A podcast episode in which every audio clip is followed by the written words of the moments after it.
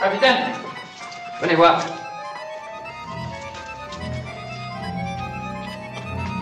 Pull vert. Rouge. Jean-Baptiste Rambla. Le pull vert, rouge, sang. Michel Pomarède, Asser Halid.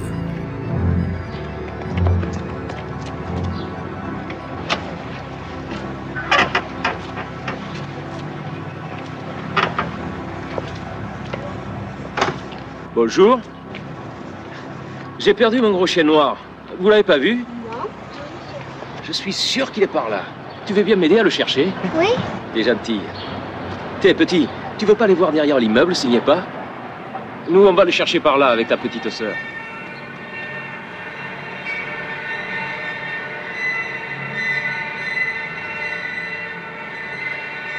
Frédéric David, vous êtes avocat à Toulouse. Est-ce que vous pourriez euh, me donner les jalons de la vie de Jean-Baptiste Rambla, votre euh, client?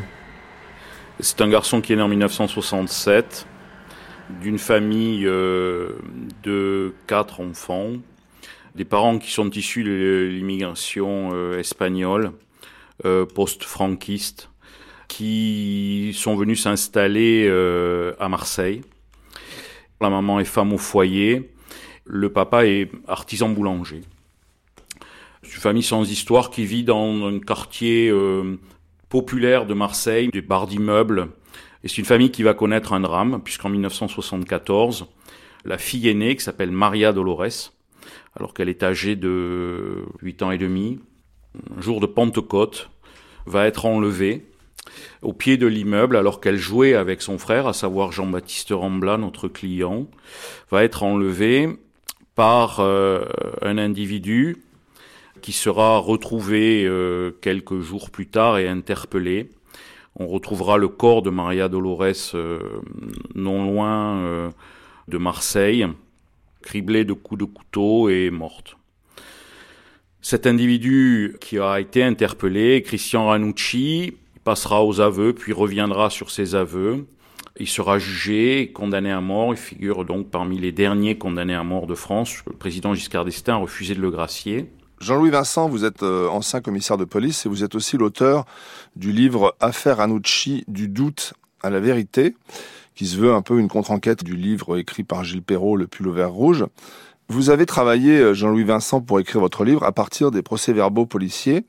Est-ce que il est fait mention de Jean-Baptiste Rambla et comment est-ce qu'il est perçu par les policiers, vu qu'à l'époque c'était un petit garçon Bah, euh, il, en fait, il, est peu entendu dans cette affaire, ce qui d'ailleurs quelque part est un peu dommage. Mais enfin, c'était c'est un enfant à l'époque vraiment. hein. Il a il a six ans et demi. Il est entendu.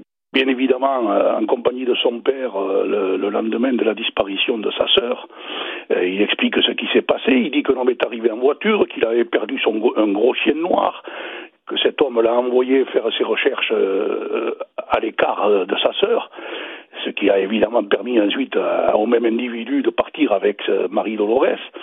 Et puis euh, ensuite on le revoit au moment où Ranucci a été interpellé, donc on lui présente un groupe dans lequel euh, se trouve Ranucci, il ne le reconnaît pas, ce qui pour moi ne pose aucun problème parce que ce qu'on appelle un tapissage n'est pas dans tous les cas une euh, une opération systématiquement, réussie. Hein. Vous savez, beaucoup de gens euh, euh, ne reconnaissent pas le- les personnes auxquelles ils ont été confrontés. Voilà. Et puis donc ensuite, il revient aussi, enfin il est là aussi, on lui montre le véhicule de Ranucci dans la cour de l'évêché, et il ne reconnaît pas ce véhicule. Voilà, euh, voilà les interventions du petit Jean Rambla à l'époque.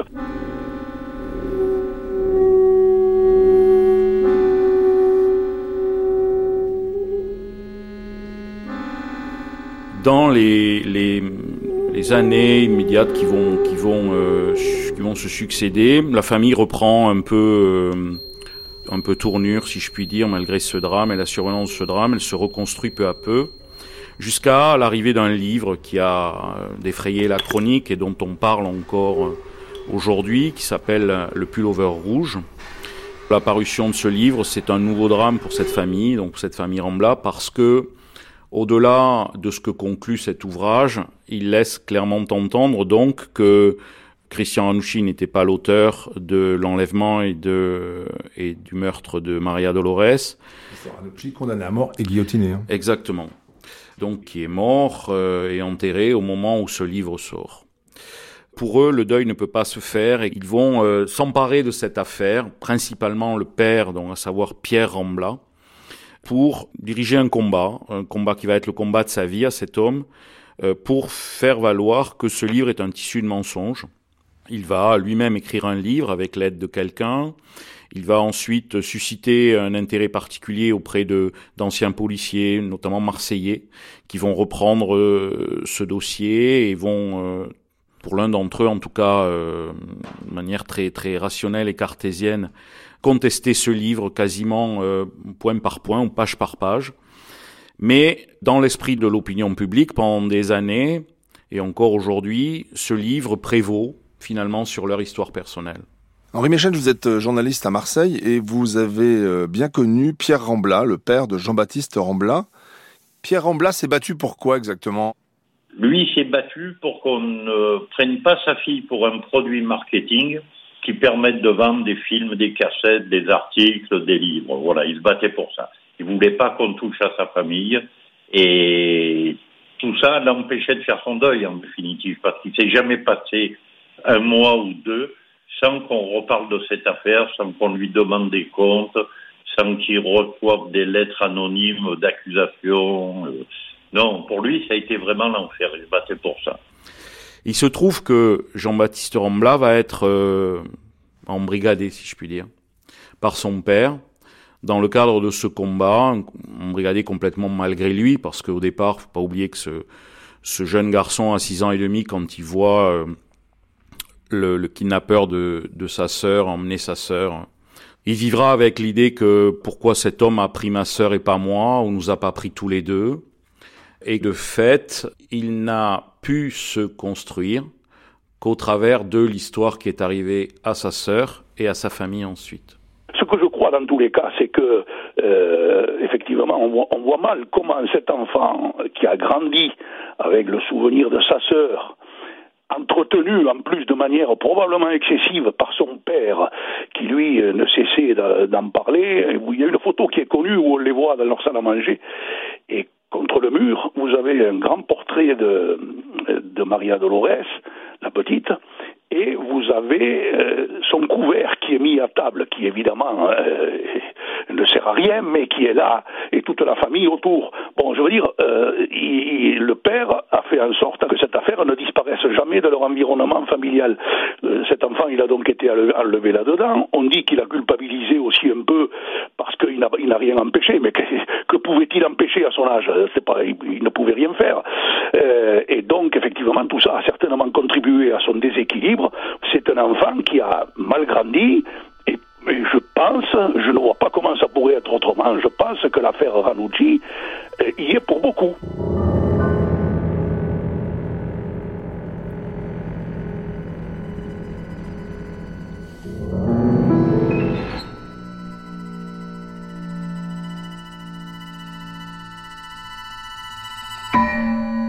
Donc voilà un garçon qui va professionnellement euh, pas faire grand chose, une succession de petits boulots, jusqu'à ce qu'il en trouve un qui lui plaise un peu plus que les autres dans les années 80-90.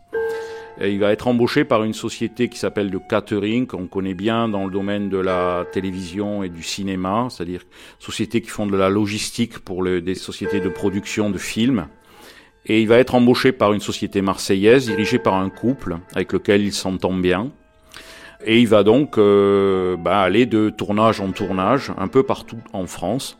Il va euh, se nouer une relation euh, amoureuse entre lui et, et cette dame qui s'appelait Corinne Bedel et euh, pendant plusieurs mois sur fond donc de travail, un travail qui est quand même devient compliqué pour lui parce que, dit-il, il n'est pas déclaré pour toutes les heures qu'il fait et qu'à ce titre euh, se noue un contentieux avec son employeur, contentieux qui va amener une grosse dispute entre lui et, sa maîtresse, qui n'est autre que sa patronne aussi, et il viendra la tuer. Les circonstances euh, de ce crime sont assez particulières puisque il la tuera de plusieurs coups, euh, notamment donnés au niveau du cou, de la glotte. Il essaiera de se débarrasser du corps, dit-il, mais il n'y arrivera pas. Il va acheter un très grand sac de plongée. Il va euh, mettre Corinne Bedel à l'intérieur et il va conserver ce sac dans un cabanon situé au fond du jardin de la villa qu'il occupe avec sa compagne et son très jeune fils. Jusqu'à ce que, sept ou huit mois plus tard, euh, à l'occasion de la recherche de la trottinette de son fils, sa compagne ait l'idée d'aller euh, bah, au fond de ce jardin et de vouloir rentrer dans le dit cabanon euh, il ira y avoir des difficultés à le faire au regard de l'odeur. On y découvrira donc ce corps. Et on confondra Jean-Baptiste Rambla. Là, nous sommes, maître David, en 2004. Là, nous sommes en 2004.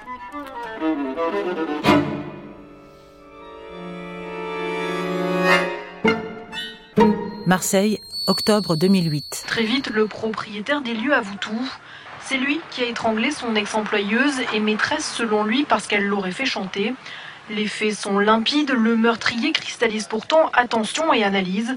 Jean-Baptiste Rambla, c'est le frère de la petite Marie Dolores du même nom, assassinée en 1974. Un crime pour lequel Christian Ranucci a été guillotiné deux ans plus tard. Un passé lourd, autant de circonstances atténuantes selon son avocat. Comment juger un garçon qui aujourd'hui a 41 ans qui est en semi-liberté dans sa tête depuis l'âge de 6 ans et demi, c'est-à-dire depuis l'âge où il a été le témoin de l'enlèvement de sa sœur, depuis l'âge où, en plus de sa douleur de petit frère qui n'a pas su protéger sa sœur et la culpabilité qui va avec, est devenu quelqu'un qui, euh, par ses hésitations d'enfant devant les enquêteurs, a fait le témoignage qui est la clé de voûte de tous les discours révisionnistes sur la culpabilité de Ranucci.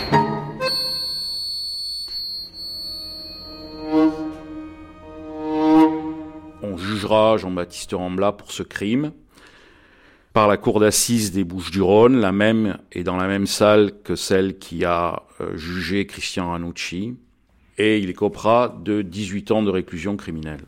Comment est-ce qu'a réagi euh, Pierre Rambla euh, au premier meurtre de son fils en 2004 Alors là, je peux vous dire que j'étais avec lui, je l'ai accompagné tous les jours au tribunal.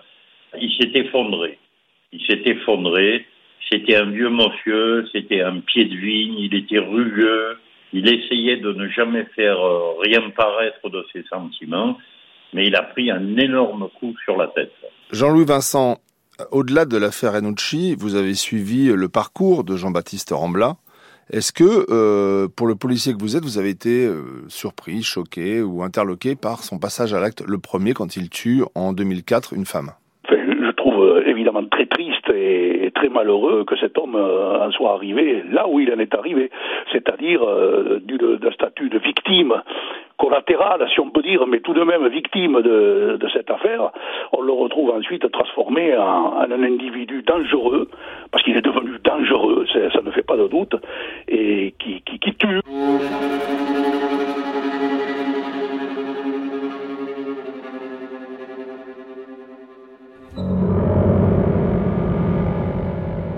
sortir en 2015 de sa détention dans le cadre d'une procédure de libération conditionnelle. Et il était donc à quelques semaines de la fin euh, des dispositions posées par euh, cette décision de libération conditionnelle quand, dans les rues de Toulouse, il va, en 2017, croire reconnaître la compagne de quelqu'un qu'il avait agressé la veille au pied du immeuble euh, au sein duquel il, habitait. Et il va croire reconnaître cette jeune femme, il va vouloir absolument euh, aller s'expliquer avec elle, pensant qu'elle se trouvait avec l'agresseur. Il va donc euh, rentrer dans l'immeuble où il a vu cette jeune femme. Il accède à l'étage, il tape à plusieurs portes. Et il se trouve que la seule porte qui lui répond et qui lui ouvre et qui s'ouvre, c'est la porte de cette jeune femme qu'il dit avoir vue euh, quelques instants plus tôt.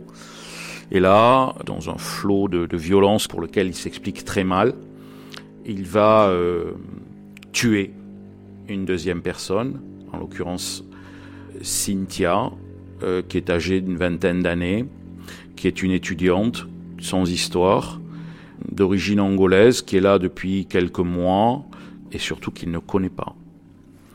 Il va euh, euh, la tuer d'une manière euh, sauvage, une cruauté effroyable.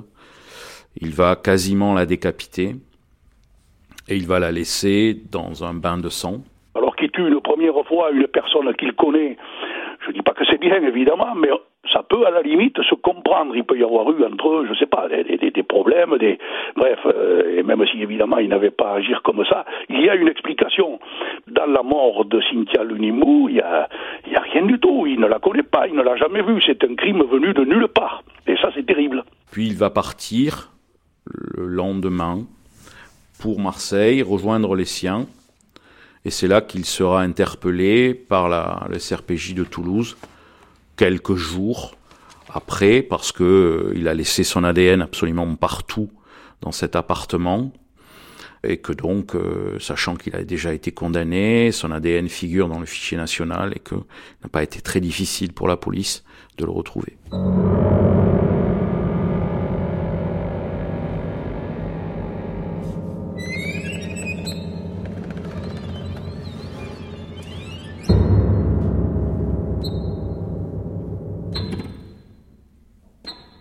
Maître David, dans le dossier, je cite euh, une expertise judiciaire qui dit Le meurtrier de sa sœur est devenu un personnage organisateur central de sa construction psychique. Est-ce que euh, ça corrobore ce que vous avez senti quand vous avez fait face à Jean-Baptiste Ramplat Alors, c'est plus que ça. C'est-à-dire que pour ne rien trahir, euh, lorsque, avec mon confrère Joly, nous nous sommes rendus donc, euh, on va dire, euh, dès les, premiers jours euh, de son incarcération en cadre de cette détention provisoire, rencontrer Jean-Baptiste Rambla, on a eu une impression qui était d'être face à quelqu'un qui ne savait nous parler que de son histoire personnelle, traumatique, au point, au point que ça devenait quelque chose de tellement récurrent qu'on arrivait très peu à parler du fond du sujet, c'est-à-dire du meurtre de Cynthia.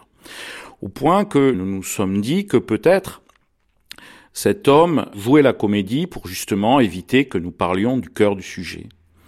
Au point que nous pensions que c'était euh, quelque chose de totalement euh, artificiel. C'est pour ça que nous étions euh, si impatients de découvrir et de relire les premières expertises qui avaient été versées au dossier donc de l'affaire précisément de Corinne Bedel et donc de la, première condamnation, mais aussi ensuite les deuxièmes, donc celles qui nous occupaient, les, les, plus contemporaines. Et là, nous sommes, on a bien été obligés de se rendre compte que ce que nous pensions avec un certain mauvais esprit, et je concède et je m'en excuse auprès de lui, n'était pas ça du tout. C'était cet homme est véritablement obsessionnellement habité par cette histoire. Quand on parle de lui, qu'on qu veut aborder quelque chose de précis, pas seulement dans le domaine criminel ou, de ses passages à l'acte, quand on veut aborder un phénomène, enfin une question biographique, même la plus simple qui soit, il est très difficile d'échapper à, cette espèce de, de, virage qui nous impose dans la discussion où à un moment donné, hop, il revient sur euh, Ranucci, le livre, euh, enfin, oui, c'est du domaine de l'obsession. Mais Maître David, vous dites, il est obsédé par l'histoire. Est-ce oui. qu'il est obsédé par l'histoire ou est-ce qu'il est obsédé par Christian Ranucci? Il est obsédé par l'histoire, pas par Christian Ranucci à proprement parler. C'est-à-dire qu'il est beaucoup plus obsédé par le livre que par Christian Ranucci dans la mesure où, pour lui, qui a eu connaissance du dossier, pour lui, la culpabilité de Christian Ranucci ne fait aucun doute. Et à ce titre, on ne doit plus en parler. Ce qui pose problème et ce qui a bousillé sa vie, ce sont ces termes, c'est le livre Le Pullover Rouge, qui a nourri chez cet homme un ressentiment qui est du domaine de la pathologie, une amertume qui, va, ne va cesser de ruminer jusqu'à en devenir une véritable maladie. Lorsque nous, nous on constate et qu'on analyse ces deux crimes, on se rend compte à chaque fois qu'il s'en prend la tête.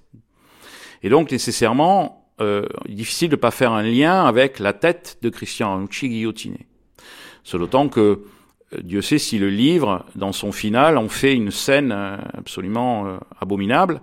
Scène d'ailleurs qui donnera lieu à un épisode parfaitement traumatisant pour Jean-Baptiste Rambla alors qu'il est collégien, puisque il nous racontera que son professeur de français, parce que ça faisait partie d'un exercice qui était au programme et avec lequel il travaillait, lui fera faire devant ses camarades un exercice de grammaire tiré du livre du pullover rouge et plus précisément des derniers paragraphes de ce livre relatifs à l'exécution proprement parlée de Christian Ranucci à la prison des Baumettes. Je crois qu'il déchire le livre.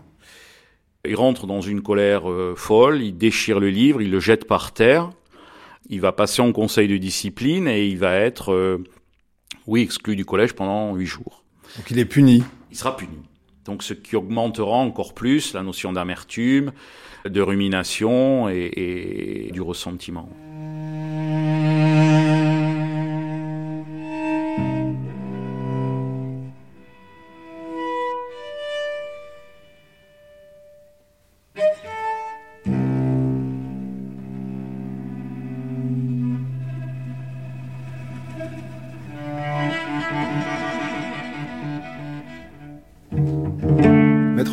Dès lors qu'on a pris connaissance de tout ce passé, tout ce passif, comment construire une plaidoirie en décembre 2020 pour aider votre euh, client?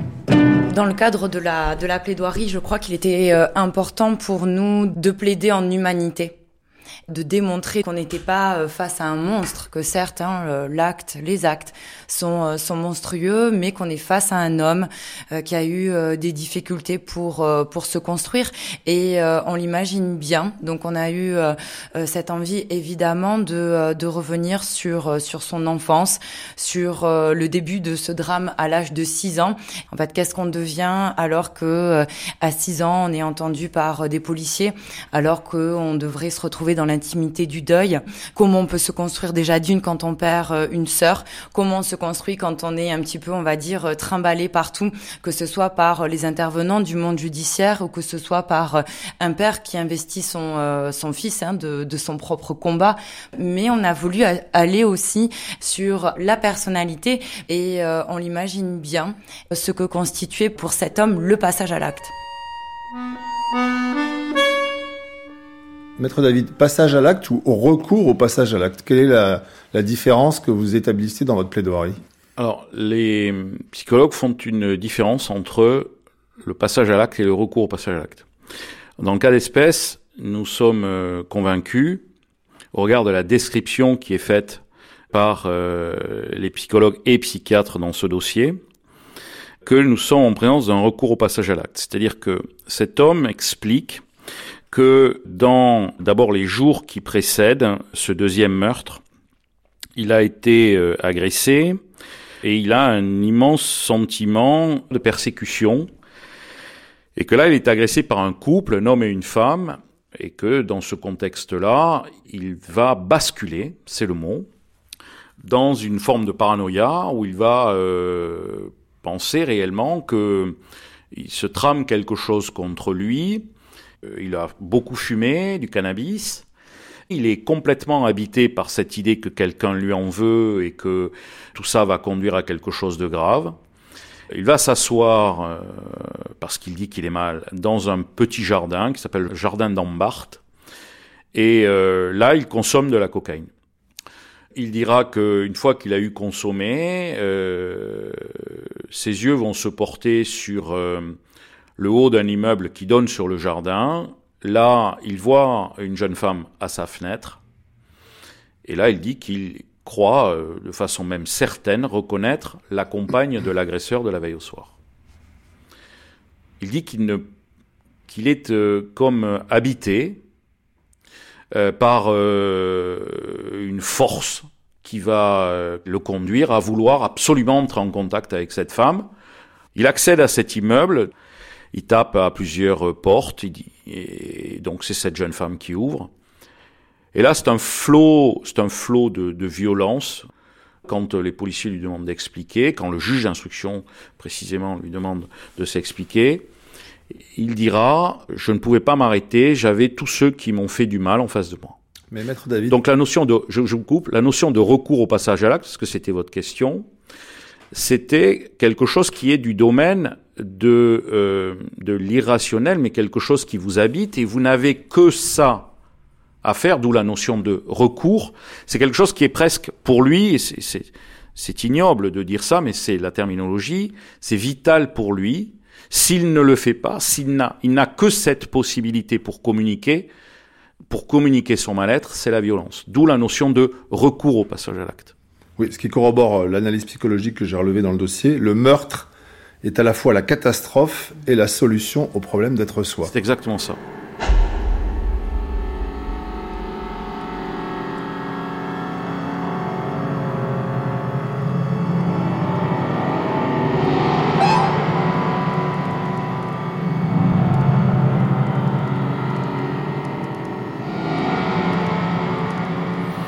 Maître David, vous défendez Jean-Baptiste Rambla à Toulouse en décembre 2020. Il est cop de la perpétuité.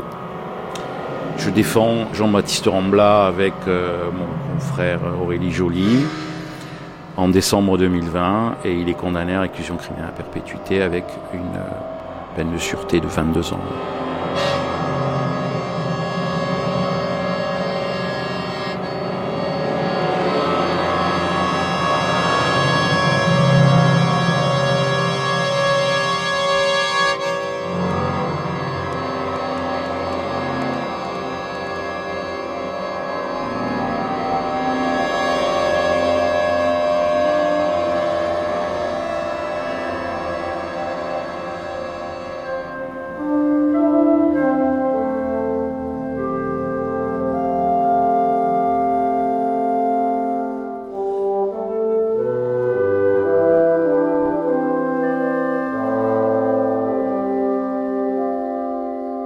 Jean-Baptiste Rambla, le pullover rouge sang. Avec les avocats Frédéric David et Aurélie Joly, Jean-Louis Vincent, ancien commissaire de police, et Henri Michel, journaliste et ami de la famille Rambla. Une histoire particulière, coordination Christine Bernard, assistée de Sylvia Favre, prise de son Stéphane Beaufils, mixage Nicolas Depagraf, réalisation Assia Khalid, un documentaire de Michel Pomared.